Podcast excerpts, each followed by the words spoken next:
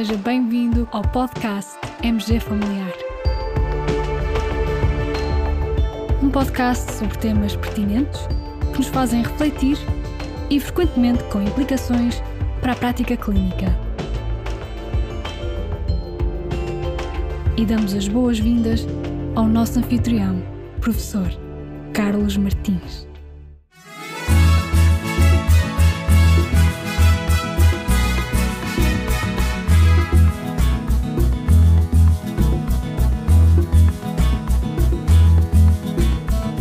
Já sabemos que certas infecções víricas, por exemplo, o vírus da gripe, associado a essas infecções ocorre um risco aumentado de eventos cardiovasculares e até já publicamos alguns artigos no portal MG Familiar sobre este assunto.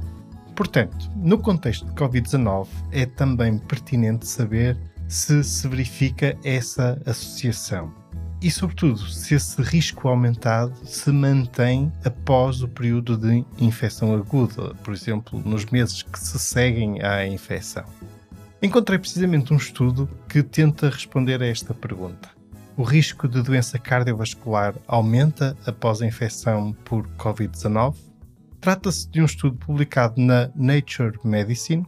Foi um estudo de coorte retrospectivo que identificou mais de 5 milhões de pessoas do sistema de saúde dos veteranos dos Estados Unidos e doentes que não tiveram um resultado de teste positivo documentado para Covid-19 e depois um grupo de 153.760 doentes que tinham tido resultado positivo para Covid-19, mas sobrevivido, ou seja, estavam vivos ao fazer 30 dias após o diagnóstico positivo. E os autores efetuaram então um levantamento da incidência de doença cardiovascular nos 12 meses seguintes à infecção. A média de idade das coortes foi de 61 a 63 anos. Aproximadamente 20% eram pessoas de raça negra e 90% eram homens. No fundo, o sistema de saúde de veteranos está ligado às forças militares e há aqui um claro predomínio do sexo masculino. E que resultados é que estes autores encontraram?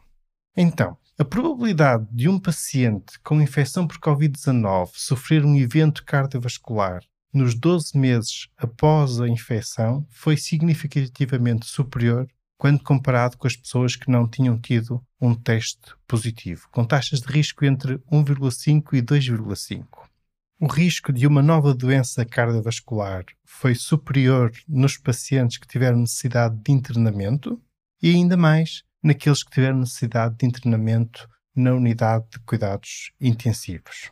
Por exemplo, nos 12 meses que se seguiram à infecção, verificou-se aproximadamente 5 diagnósticos adicionais de insuficiência cardíaca por cada mil pacientes com Covid-19 ligeira que não necessitaram de internamento hospitalar.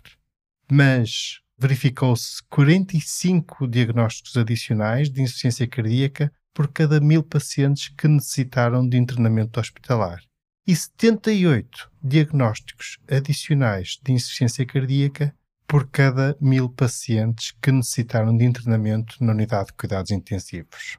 Em relação à doença cerebrovascular, verificou-se o diagnóstico de três casos adicionais por cada mil pacientes sem necessidade de internamento hospitalar, 20 casos adicionais por cada mil pacientes hospitalizados e 31 casos adicionais por cada mil pacientes com necessidade de cuidados intensivos. Em relação ao marcador composto, que envolveu mortalidade por todas as causas, infarto agudo de miocárdio e acidente vascular cerebral, Aí verificou-se o diagnóstico de 13 casos adicionais por cada mil pacientes sem necessidade de internamento hospitalar, 51 casos adicionais por cada mil pacientes com internamento hospitalar e 138 casos adicionais por cada mil pacientes com necessidade de cuidados intensivos. Em suma, este estudo mostra um aumento considerável de doença cardiovascular nos 12 meses seguintes à infecção. E, no fundo, quando falamos aqui de um aumento considerável de doenças cardiovasculares, estão abrangidas várias categorias de doença cardiovascular. Isto incluiu doença cerebrovascular, arritmias cardíacas, doença cardíaca isquémica, doença cardíaca não isquémica, pericardite, miocardite, insuficiência cardíaca e doença tromboembólica. É verdade que o risco é menor nas pessoas que tiveram Covid-19 ligeira, mas mesmo nesses, quando colocamos estes dados e os resultados deste estudo numa perspectiva de escala populacional, reparem bem, ocorreram cerca de 26 mil eventos cardiovasculares adicionais por milhão de doentes com Covid-19, dos quais 13 mil foram eventos cardiovasculares major, aquilo que normalmente se considera o tradicional MACE.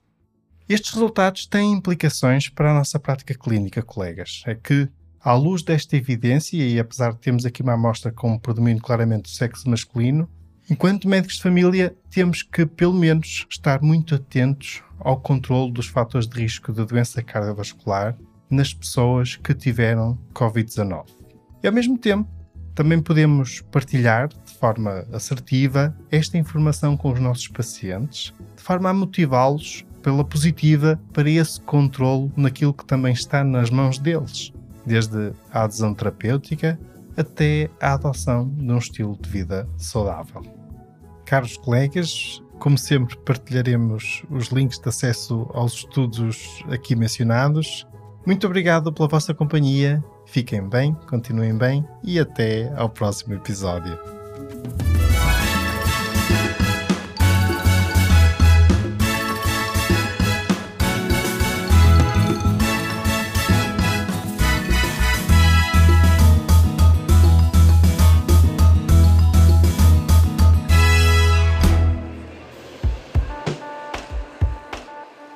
E terminamos assim esta edição do podcast MG Familiar. Muito obrigada por nos ouvir. Se desejar completar a sua leitura, muitos dos conteúdos abordados neste podcast estão disponíveis em www.mgfamiliar.net. Até ao próximo episódio.